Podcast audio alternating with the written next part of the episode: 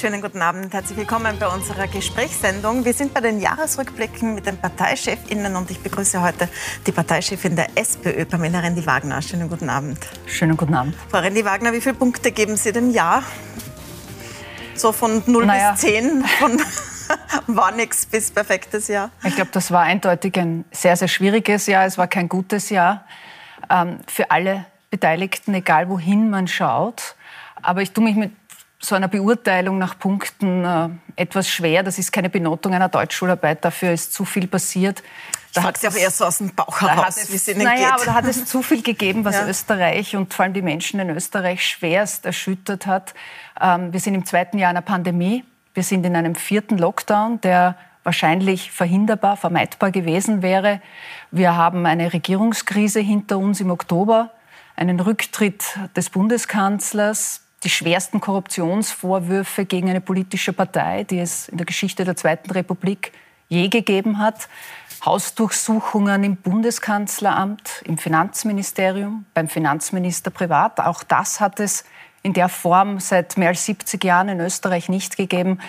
Und äh, ja, der, ein Bundeskanzler, ein Ex-Kanzler, der in drei Ermittlungsverfahren als Beschuldigter geführt wird. Und da habe ich noch nicht alles angeführt das war wirklich ein ereignisreiches und ein sehr schwieriges Jahr. Jetzt haben Sie fast alle Punkte aufgezählt, über die ich mit Ihnen sprechen will. Ich, ich gebe noch Klima dazu und natürlich die SPÖ ja. selbst und ihre Rolle als Parteivorsitzende. Aber beginnen wir mit der Corona-Krise, wo man ja gar nicht zurückblicken muss, sondern mittendrin steckt in ganz schwierigen Entscheidungen jetzt mit der Impfpflicht. Ähm, ich möchte mit der beginnen. Sie haben sich ja lange gegen eine Impfpflicht ausgesprochen. Noch am 28. Oktober haben Sie geschrieben, dass man zur Impfung überzeugt werden muss und nicht gezwungen. Da ging es um, ich blende das kurz ein, was Sie da geschrieben haben. Dominik da ging es um Dominik Thiem, genau. Da haben Sie geschrieben, Impfen ist wichtig, aber nicht Geimpfte wie Dominik Thiem öffentlich persönlich unter Druck zu setzen, ist der falsche Weg. Denn zur Impfung muss man überzeugt werden, nicht gezwungen. Ähm, Sie waren ja jetzt beim Impfpflichtgipfel und sind mhm. jetzt doch dafür. Warum? Ja, weil sich die Situation wirklich dramatisch verschlechtert hat, die Situation, äh, was die Corona-Perspektive auch betrifft. Und tatsächlich bin ich ja jemand, äh, der sich seit mehr als 20 Jahren mit dem Thema Impfen befasst, mit Impfplänen, mit Überzeugungsarbeit beim Impfen, mit Patientinnen und Patienten. Und ich war immer überzeugt davon, dass Aufklärung und Information der richtige Weg ist. Ähm, tatsächlich habe ich in den letzten Tagen und Wochen meine Meinung geändert. Und äh, ich weiß, dass das ein sehr, sehr heikles Thema ist. Und ich verstehe auch jeden, der Probleme oder Schwierigkeiten mit diesem heiklen Thema hat, sich dem auch anzunähern. Es war auch für mich keine einfache Entscheidung. Aber klar ist, ähm, wir haben es in Österreich, die Bundesregierung hat es in Österreich nicht geschafft, eine ausreichend hohe Durchimpfungsrate, nämlich 90 Prozent der impfbaren Bevölkerung zu erreichen, die notwendig wäre, um zu sagen, keine weiteren Lockdowns, damit mhm. keine weiteren Lockdowns in Österreich trotz Corona-Wellen, die auf uns noch weiter zukommen werden, weil das Virus bleibt.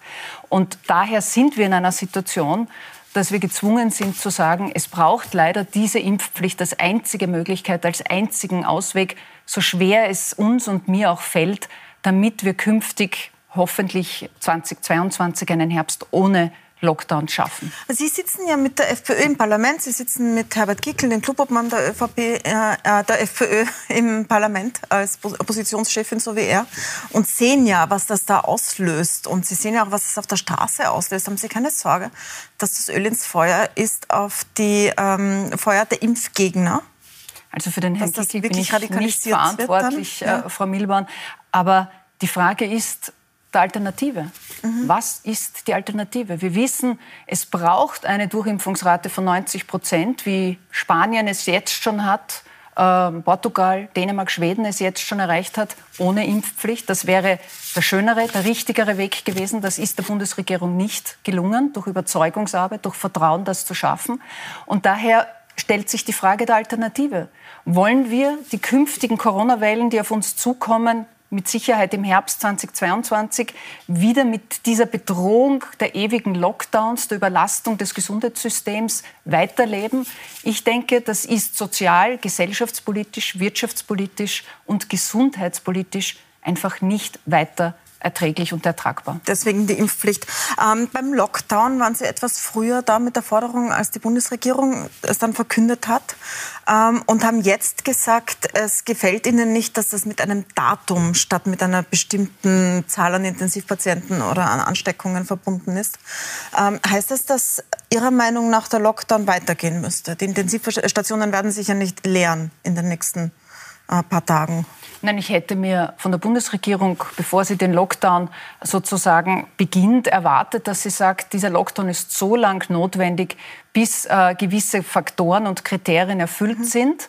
Das ist unser gemeinsames Ziel. Die Bevölkerung muss jetzt zum vierten Mal durch diese schwierige Phase eines Lockdowns, Freiheitsbeschränkungen, die Wirtschaft, die Unternehmerinnen und Unternehmer sind hier schwer unter Druck. Viele Menschen müssen jetzt wieder in Kurzarbeit Vielleicht auch, äh, steigt auch wieder die Arbeitslosigkeit. Das ist eine schwierige Situation. Und da verlangt man den Menschen zum vierten Mal viel ab. Und da wäre es schon fair und transparent zu sagen, arbeiten wir gemeinsam auf diese Ziele hin. Reproduktionsfaktor unter eins. Stark fallende Infektionszahlen wäre ein wichtiges Kriterium. Das ist zum Glück jetzt äh, der Fall. Und auch sinkende Zahlen in den Spitälern. Das wären drei Voraussetzungen, damit wir zumindest eine Öffnung andenken können. Ob alle Bereiche wirklich geöffnet werden können, das ist sowieso fraglich. Und ob überall geöffnet werden kann in Österreich, ist fraglich. Eine Frage dazu noch zu den Schulen. Da gibt es ganz unterschiedliche Meinungen dazu. Die sind jetzt offen mit Präsenzunterricht und es ist recht schwierig, die Kinder nicht in die Schule zu schicken, auch wenn man sich vor Ansteckung fürchtet mhm. oder in der Familie fürchtet, weil es keinen Sonderbetreuungsurlaub gibt. Also Eltern können nicht zu Hause bleiben. Nur geschlossenen Schulen. Nur wenn die genau. Schule geschlossen wird, aber nicht. Das sind sie nicht, genau.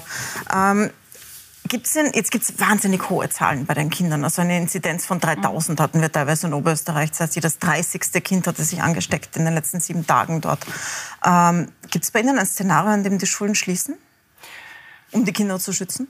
Also ich gebe Ihnen recht, man kann nicht einfach sagen, diese Fallzahlen existieren nicht, die gehen mich nichts an und ich negiere das. Das sind sehr hohe Inzidenzen, aber man muss auch sehen, äh, warum gerade bei den Kindern diese Fallzahlen so hoch jetzt im Vergleich zu anderen Altersgruppen sind, nämlich weil die Kinder mehr getestet werden als jede andere Altersgruppe in Österreich. Und wenn ich mehr teste, dann habe ich automatisch natürlich auch mehr Infektionen, die ich finde. Und das ist doch gut so, weil damit teste ich ja indirekt in die Familien der Schülerinnen und Schüler hinein und habe einen guten Überblick. Und wenn es ja trotzdem Infektionen, die in die Familien ja, getragen Liban, werden. Aber wenn das engmaschig erfolgt, mhm. wenn man wirklich zwei bis dreimal pro Woche und das sollte ja so sein in allen Schulen in Österreich. Das wäre das Ziel. Das ist leider derzeit nur in Wien der Fall. Äh, alle Schülerinnen und Schüler durchtestet, damit indirekt auch die Familien durchtestet, hat man ja damit ein gutes Sicherheitsnetz, um die Infizierten frühestmöglich, weil die PCR-Testung schlägt ja sehr früh an, ähm, auch schon vor einer Infektiosität möglicherweise, hat man damit ein Sicherheitsnetz, um die Infektiösen rasch aus der Klasse rauszufischen und damit auch die Familien gleich zu kontaktieren und in Sicherheit zu bringen und weitere Ansteckungen damit zu vermeiden. Da müssten sie ja niedrig sein, die Ansteckungen. Aber ich würde Weil wir kommen Nein, dann auf Ansteckungen klar, von 3.000 und über 1.000. Nein, wir hatten 15.000 äh, Neuinfektionen ja. pro Tag in Österreich. Ist ja wohl klar, dass die Kinder äh, auch ein Teil dieser Infektionsketten mhm. sind. Mhm. Alles andere wäre verwunderlich. Aber was es schon braucht, in, gerade in so einer schwierigen Zeit, sind, glaube ich, klare Entscheidungen, sind klare Worte des Bildungsministers Fassmann, der, finde ich, hier sehr ausgelassen hat, indem er so eine halbherzige Entscheidung getroffen hat und gesagt hat, ja, wer will, kann in die Schule gehen, wer will, kann zu Hause bleiben, aber zu Hause gibt es aber keinen Online-Unterricht. Also wer sich für zu Hause entscheidet, entscheidet sich eigentlich für keinen Unterricht mhm. für sein oder ihr Kind. Und das ist natürlich eine für mich sehr schwierige Situation, die Entscheidung, die Verantwortung auf die Eltern zu überschieben äh, oder abzuschieben, da hätte ich mir klarere Worte erwartet. Und ich glaube, viele Eltern und viele Lehrerinnen und Lehrer auch. Übrigens auch die Schüler hätten sich da klareres erwartet. Sie waren ja in Ihren früheren Funktionen, wären Sie ja die Person, die diese Pandemie managt. Als Sektionschefin waren Sie die, die uns durchgeführt hat, quasi durch die äh, verschiedenen Wellen von äh. Schweinepest, Ebola, äh, Geflügelpest, Fukushima. Fukushima und so weiter. Als Gesundheitsministerin waren Sie zuständig. Jetzt sind Sie Oppositionschefin und haben sehr gute Werte, was das Pandemie-Management betrifft, obwohl Sie ja keine keine direkten ähm, Zugriff haben auf das Management. Sie stehen da am Platz drei und am Platz eins der Bundespolitiker. Ich blende das kurz ein. Wer hat beim Corona-Krisenmanagement eine gute Figur gemacht? Ähm, da ist Michael Ludwig und Hans-Peter Doskozil, also Landeshauptleute zuerst und dann kommen Sie schon und dann der Gesundheitsminister. Ähm, tut es Ihnen manchmal, also so eine persönliche Frage, tut Ihnen manchmal leid, dass Sie nicht am Schalthebel sitzen gerade und die Entscheidungen selber treffen können, die Sie einfordern? Nein, ich bin ein Mensch, der immer das annimmt, was wir gerade oder was meine Verantwortung und Rolle jetzt in diesem Moment und zu diesem Zeitpunkt ist. Und das ist eine sehr wichtige Rolle, nämlich die größte Oppositionspartei. Und als Chefin dieser größten Oppositionspartei haben wir in dieser Krise natürlich eine ganz maßgebliche Rolle. Und mein Politikverständnis ist ja nicht nur kritische Oppositionspolitik zu machen, gerade in dieser Krise, weil das machen vielleicht andere, die schreien immer, alles ist wahnsinnig und alles ist zu schlimm und die Regierung ist ganz böse. Das machen wir auch, das gilt es zu benennen. Aber das hilft uns ja nicht, aus dieser Krise herauszukommen. Und mein Politikverständnis auch als oder gerade auch als Oppositionschefin ist, dass wir als SPÖ natürlich unseren politischen Beitrag leisten, sachlich und fachlich, damit Österreich aus dieser Krise so schnell wie möglich kommt. Und deswegen habe ich vom März 2020 an meine fachlichen Ideen eingebracht. Ich habe eine Teststrategie gemeinsam damals mit der Bundesregierung erarbeitet. Die wurde dann auch im Parlament beschlossen, umgesetzt. Das war sehr wichtig für den Frühjahr, fürs Frühjahr äh, dieses Jahres. Wir haben auch Lockdowns, wenn sie notwendig waren, so schlimm die Situation ist, mit unterstützt im Parlament, wie auch den letzten Lockdown, den ich sogar gefordert habe, weil er leider notwendig ist. Haben wir uns darüber gefreut? Nein, ist er notwendig? Ja. Ähm, ich möchte das Thema wechseln zu einem zweiten ganz großen Jahresthema, dem Klimathema, wo gerade heute eine Entscheidung getroffen wurde von der Infrastrukturministerin Leonore Gewessler, die von zumindest der SPÖ in Wien gar nicht gut aufgenommen wurde, nämlich den Lobautunnel nicht zu bauen. Das ist ein langjähriges Straßenprojekt. Die Infrastrukturministerin sagt, ein Projekt aus der Vergangenheit, das mehr Verkehr produziert, mehr Emissionen produziert und daher wird das nicht gebaut. Michael Ludwig, Bürgermeister von Wien, hat sich heute sehr aufgeregt über diese Entscheidung. Ähm, was sagen Sie denn dazu als Bundes-SPÖ? Das sind Sie nicht so nah dran. Na, ich war da schon auch ein bisschen erstaunt und verwundert, dass das jetzt so eine halbe halbe Lösung ist, wo niemand wirklich weiß, was wird gebaut, was wird nicht gebaut, was wird fünf, sechs Jahre, sieben Jahre ähm, verschoben. Das ist ein bisschen eine sehr unklare Entscheidung, würde ich sagen. Der, naja, der, der Bautunnel wird nicht gebaut, darüber können wir sprechen. Naja, aber ein Teil dieses Bauprojekts wird gebaut und das ist so eine halbe, halbe Geschichte. Es bleibt nur eins zu hoffen, dass äh, man nicht ganz vergisst auf die Menschen. Äh, das sind Hunderttausende, die in der Donaustadt im 22. Bezirk wohnen, die in Floridsdorf im 21. Bezirk wohnen und die seit Jahren mit einer großen Transit also mit einem, einem, einem großen Transitverkehr, internationalen Transitverkehr in ihrem Bezirk äh, konfrontiert sind mit Staus, mit Lärmbelastung, Abgasebelastung. Und dafür wäre das ja gedacht gewesen auch, dass man diese Wohnqualität in diesen Bezirken, die wachsen, immer mit mehr Familien, äh, dass man die entlastet und dort die Wohnqualität auch verbessert. Und ich denke schon, dass es Aufgabe der Politik ist, dass man mehrere Aspekte immer berücksichtigt. Nicht nur einen, nicht nur den Klimaaspekt, sondern Entlastung der Menschen vor Stau, Abgasen und dergleichen. Die Wohngebieterschließung, auch das ist ja bereits seit 20 Jahren in Planung, wie man entlang dieser neuen ähm, äh, Planungen und Straßen hier neue Wohngebiete erschließt für 66.000 Menschen. Das sind Wohnungen, Wohnraum ist knapp, Wohnen ist teuer. Das wäre ein wichtiges Bauprojekt gewesen. Ähm, auch das ist wichtig und es sind wirtschaftliche Impulse. Es betrifft die gesamte Ostregion. Und die Politik hat immer eine Abwägung zu machen und alles zu betrachten und abzuwägen. Und ich hätte mir das auch von einer grünen Politikerin erwartet, dass sie alles berücksichtigt und nicht nur hier eine Monoperspektive auf die Klimapolitik hat. Aber es ist ja trotzdem unbestritten, was Österreich unterschrieben hat an Klimazielen. Und das bedeutet gerade im Verkehr, dass man sehr, sehr weit reduzieren muss. Ähm, sie sind trotzdem, wenn ich Sie richtig verstehe, dafür, eine neue Autobahn zu bauen. Ja, wissen also Sie, Frau Gewässeler ist unter dafür, dem Nationalpark zu Frau bauen. Frau Milborn auch, die Umweltministerin ist dafür, neue Autobahnen zu bauen, weil in Oberösterreich ist der Beschluss äh, ganz schnell gegangen vor den oberösterreichischen Wahlen. Da gab es kein Veto seitens der Umweltministerin, was den neuen Bau von oberösterreichischen Autobahnen betroffen hat. Nur in Wien war sie hier, weil das sehr viel Symbol- und Signalwirkung ist, ähm, hier sehr schnell damit.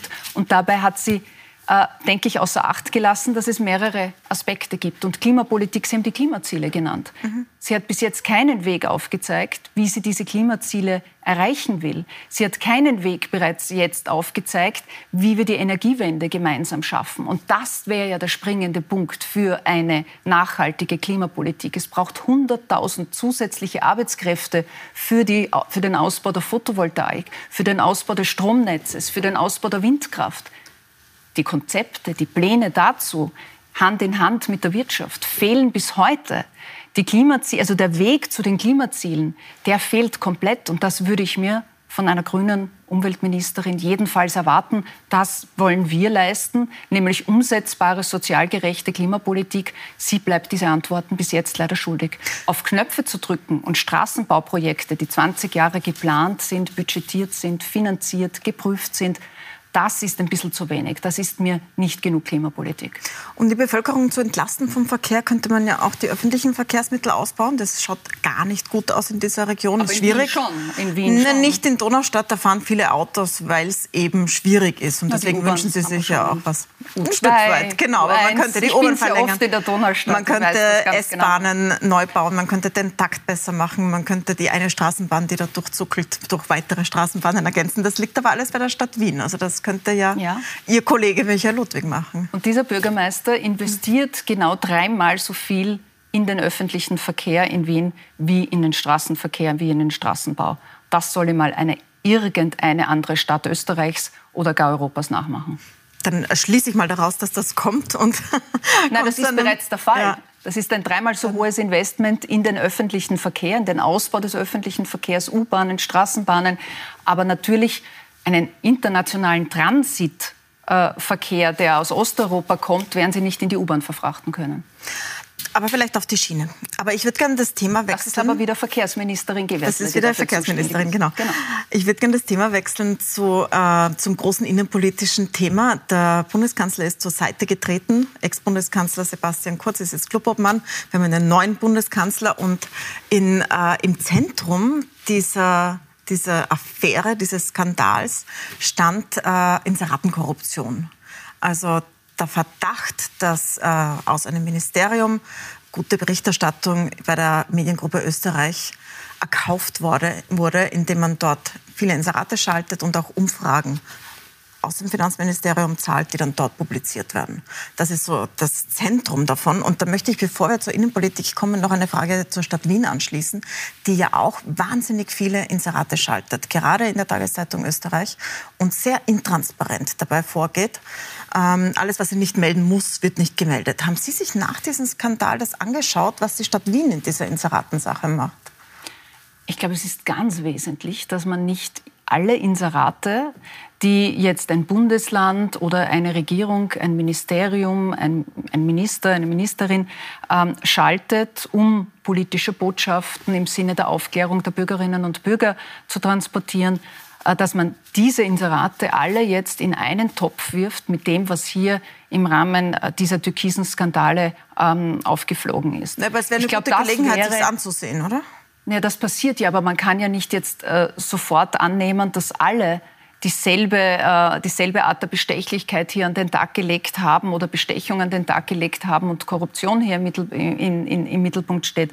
Das wäre ja wirklich eine, eine Generalkriminalisierung und dagegen, glaube ich, sollten wir uns schon wehren. Naja, aber, ich aber glaube, umgekehrt wo ich gefragt, Ihnen recht gebe Aha. und ich glaube, da sollten wir die Diskussionen als Lehren aus diesem größten würde ich, es ist einer der größten, äh, zumindest äh, Ermittlungsverfahren, die jetzt gegen eine Partei in den letzten 70 Jahren gelaufen oder laufen und gegen einen Kanzler, dass die Lehre schon daraus ist, dass wir, äh, was das Mediengesetz äh, betrifft, hier Diskussionen führen, um mehr Transparenz in diese Inseratenvergabe zu bringen. Ich glaube, das würde sicherlich helfen. Das erwarten sich auch die Bürgerinnen und Bürger. Keine Frage, weil es sind ja auch Steuergelder, die, da, die das finanzieren. Und wenn Sie sich umgehen, Sie sagen kein Pauschalverdacht, aber wenn Sie sich umgekehrt ansehen, da steht der Verdacht im Raum und es wird ermittelt, das Ermittlungsverfahren, es gilt die Unschuldsvermutung, aber es wird ermittelt, ob äh, Wolfgang und Helmut Fellner ähm, bestochen haben. Also da geht es um Bestechlichkeit und Bestechung und es geht um viel Inseratenvolumen. Jetzt kann man sich ja schon die Frage stellen, wenn der Verdacht besteht, dass sie das mit dem Finanzministerium gemacht hat, könnte man sich ja auch die Frage stellen, haben sie das mit jemandem anderen auch probiert?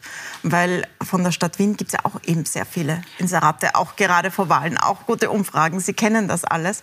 Haben Sie sich das angeschaut? Ich sage ich bin froh, dass Sie das ansprechen, weil das ist genau das Ziel des kommenden Untersuchungsausschusses, den wir gemeinsam äh, jetzt auch mit den NEOS äh, eingebracht haben. Den Korruptions ÖVP-Korruptionsuntersuchungsausschuss. ÖVP, nicht Stadt Naja, Entschuldigung, aber der war schon der Ursprung des Ganzen. Und was hier aufgetaucht ist, das hat es in 70 Jahren in Österreich nicht gegeben. Das muss äh, seinesgleichen oh, hoffentlich nicht suchen. Also ich hoffe, dass man da nicht viel mehr findet. Aber ähm, deswegen braucht es hier einen Untersuchungsausschuss. Und das ist Aufgabe des Parlaments, äh, hier weiter Aufklärungsarbeit zu betreiben, Kontrollarbeit zu betreiben. Weil ich gebe Ihnen völlig recht, das, was hier vorgefallen ist, darf sich nicht wiederholen in Zukunft. Wir machen eine kurze Pause und sind gleich wieder zurück und sprechen darüber, wie es mit der SPÖ weitergeht und mit Pamela Rendi-Wagner als Parteivorsitzende in dieser großen innenpolitischen Krise. Wir sind gleich wieder da.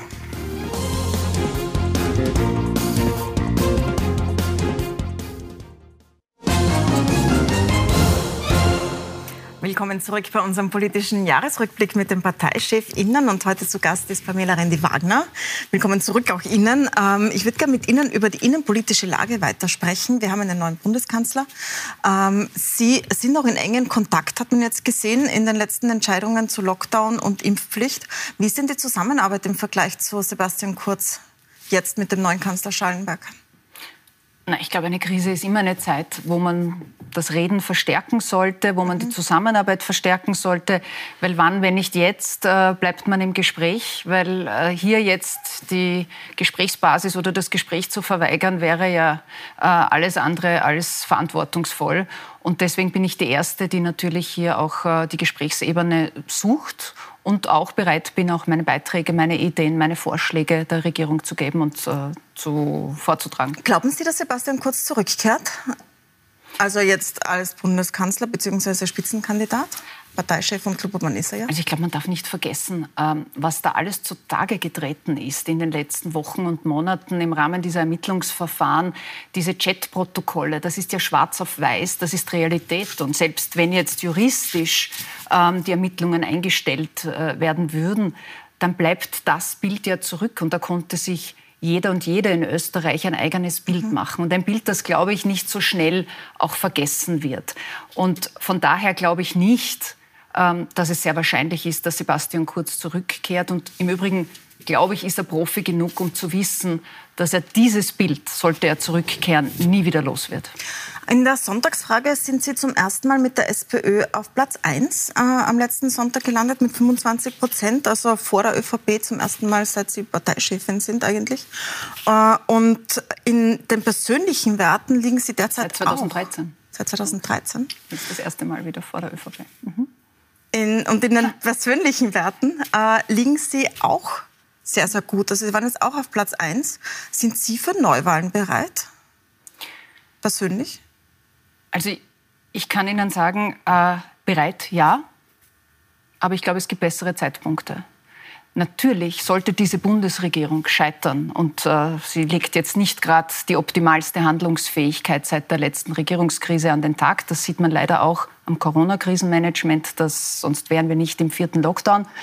Aber äh, sollte diese Regierung scheitern, sollte diese Koalition aus Türkis und Grün nicht mehr fähig sein, weiterzuarbeiten, sollten Neuwahlen notwendig sein, dann ist die SPÖ selbstverständlich mit mir Spitzenkandidatin bereit, sich dieser Verantwortung für unser Land zu stellen. Keine Frage. Dass Sie Spitzenkandidatin sind, ist nämlich in Ihrer Partei gar nicht unumstritten. Also man hört aus allen möglichen Ecken der Partei, ähm, ja, wir stehen gut da, aber Spitzenkandidaten müssen wir erst suchen. Und es wird ja die ganze Zeit gesprochen, wird es der Michael Ludwig machen oder bleibt er in Wien? Was ist mit Doskozil? Kommt der dran?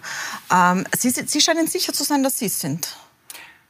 Na, ich muss, da muss ich jetzt schon weiter ausholen, weil, weil ja. diese Frage ja so repetitiv kommt äh, seit Wochen und Monaten und eigentlich Jahren. Und jetzt bin ja, ich, was, es liegt aber in Ihren Parteikollegen, dass ja, aber das Frau Milborn, jetzt kommt. bin ich seit drei Jahren ähm, Chefin der größten Oppositionspartei, der SPÖ. Und äh, das waren drei Jahre, die, da hat es viel Erfreuliches gegeben, da hat es auch manches nicht Erfreuliches gegeben. Da habe ich viel gehört. Und äh, Tatsache ist, dass äh, ich noch immer da bin dass ich hier bin und äh, ich kann Ihnen eines sagen, rechnen Sie weiter mit mir. Also Sie werden es einfach ähm, aussitzen. Rechnen Sie, Sie weiter mit mir und ich sage Ihnen auch warum, weil ich mit vielem Engagement, mit allem Einsatz und mit, vor allem mit viel Leidenschaft weiterarbeite mit der großen Mehrheit in der SPÖ, weil ich von einem überzeugt bin, dass es gerade jetzt eine starke Sozialdemokratie, eine glaubwürdige Sozialdemokratie in Österreich braucht, die Verantwortung übernimmt und unser Land aus dieser Krise führt. Aber wie ist jetzt Ihr Verhältnis zum Beispiel zu Hans-Peter Doskozil? Das ist offensichtlich schwierig. Also das hat es ja offene Zusammenstöße gegeben, zuletzt im Sommergespräch auch bei uns. Ähm, war ein großer Konflikt da. Wie, wie ist das jetzt? Also der steht ja nicht hinter Ihnen offensichtlich. Dass ich immer kein Interview ohne Hans-Peter Doskozil. Ähm, ich werde interessanterweise nicht äh, zu meiner Beziehung zum Wiener Bürgermeister Michael Ludwig gefragt oder zum Landeshauptmann von Kärnten, Peter Kaiser. Na, die kritisieren Sie ja nicht Schnabel, öffentlich. ein erfolgreicher, äh, auch äh, Landesparteivorsitzender in Niederösterreich, Georg Dornauer in Tirol. Äh, alles Spitzenfunktionäre, Landeshauptleute und Parteivorsitzende unserer Partei. Es ist immer der Hans-Peter Doskozil Beispiel. Äh, ja, ja klar, weil das ja öffentlich kritisiert. Natürlich ist das ja, dann das Thema. Das ist kein auch, großes ja. Problem, Frau Milborn, und es ist auch nicht überraschend. Und äh, das ist seit drei Jahren der Fall und ich bin noch immer da. Das heißt, Sie sitzen das aus sozusagen? Nein, ich arbeite das mit der Partei und wie Sie sehen, sehr erfolgreich. Ähm, in Deutschland ist gerade eine Ampelkoalition angetreten. Ist das äh, Ihr Wunsch für Österreich? Also ich kann Ihnen sagen, äh, mein Wunsch ist, dass sollten es zu Wahlen kommen, planmäßig erst 2024, dass die Sozialdemokratie stimmenstärkste Partei dieses Landes wird. Dass wir äh, das meiste Vertrauen der Wählerinnen und Wählerinnen, äh, Wähler und Wählerinnen bekommen. Und dann wird es darum gehen, eine politische Schnittmenge, Inhalte zu suchen, um eine fortschrittliche, eine moderne, eine starke, mutige, soziale Regierung zu bilden. Und da wird man sehen, mit wem in Österreich, mit welchen anderen Parteien sich das erstens arithmetisch und zweitens, was die Schnittmengen betrifft, ausgeht. Das ist der Fahrplan. Äh, vorher haben die Wählerinnen und Wähler das Wort. Und im Übrigen hat Olaf Scholz, äh, der mhm. diese deutsche Ampelkoalition ja gebildet hat, ja auch genau diesen Fahrplan gewählt und hat nicht vor der Wahl schon gesagt, mit welcher Koalition er eine Regierung bilden will. Etwas, das in diesem Jahr aufgefallen ist, ist Ihr Gespräch mit Herbert Kickl.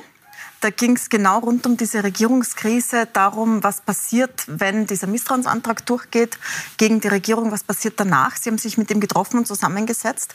Und man hat den Eindruck gewonnen, dass Sie äh, an einem Arbeitsübereinkommen oder sogar einer Koalition jetzt dem nicht abgeneigt wären. Wie war denn das wirklich? Also wenn Sie mir damals genau zugehört äh, haben, dann habe ich ja eines klargestellt, nämlich, dass das mehr als unrealistisch ist. Warum? Dass äh, es war total unrealistisch, dass die ÖVP darauf verzichtet, äh, an der Macht auf Bundesebene in der Regierung zu bleiben. Äh, sie haben Sebastian Kurz dafür geopfert. Er musste zurücktreten. Und das habe ich vorhergesagt. Und daher war es von Anfang an mehr als unrealistisch, dass dieses Art Arbeitsübereinkommen von vier Parlamentsparteien, im Übrigen nicht nur ein Arbeitsübereinkommen zwischen der SPÖ und der FPÖ, sondern auch den Grünen und der FPÖ, den Neos und der FPÖ. Also es sind vier Parteien, die hier beteiligt gewesen wären. Und das wäre keine Koalition im klassischen Sinne gewesen. Das wäre eine sehr außergewöhnliche Situation, weil klar ist auch, was wäre denn passiert im Oktober Hätte die Regierung damals äh, quasi ihr Scheitern bekannt gegeben, hätte es Neuwahlen, den Ausruf von Neuwahlen im Oktober gegeben, dann wären wir jetzt, gerade jetzt, am Höhepunkt eines Wahlkampfes. Wäre das gut? Ich frage Sie, wäre das gut, jetzt am Höhepunkt einer Corona-Pandemie, einer vierten Welle, mit 600 Menschen auf den Intensivstationen und 10.000 Neuinfektionen? Ich glaube nicht. Und deswegen war es wichtig und richtig, hier eine Alternative anzubieten und diesem Land Sicherheit zu geben. Aber das wäre für einen ganz kurzen, befristeten Zeitraum gewesen mit einem Arbeitsübereinkommen und keiner klassischen Koalition mit dem Ziel, Neuwahlen zu dem schlechten Zeitpunkt zu vermeiden und Aufklärung dieser türkisen Korruptionsskandale voranzutreiben und zu gewährleisten. Sie wissen, warum ich, warum ich Sie das frage. Sie haben jetzt gesagt, Sie, sind, Sie sagen zuerst keine Koalitionen, es gibt aber einen Parteibeschluss. Koalition vor der nächsten Wahl. Sie sagen keine Koalitionen an, die Sie sich wünschen. Es gibt aber einen Parteibeschluss, dass es keine Koalitionen der SPÖ mit der FPÖ geben soll. Ist der für Sie aufrecht? Einfach nur Ja oder Nein? Ich habe immer klar gesagt, dass ich eine Koalition mit der FPÖ, auch das sage ich Ihnen auch hier und heute, sollte es morgen Neuwahlen geben, dann schließe ich eine Koalition mit der FPÖ aus. Das ist die einzige Partei, mit der ich eine Koalition ausschließe. Dann zum Abschluss. Ist Ihnen eine Person dieses Jahr aufgefallen, wo Sie sich gedacht haben, so, tolle Person, das ist meine Person des Jahres? Na, ich denke, wir haben schon über ihn gesprochen. Für mich eindeutig politische Person des Jahres ist Olaf Scholz.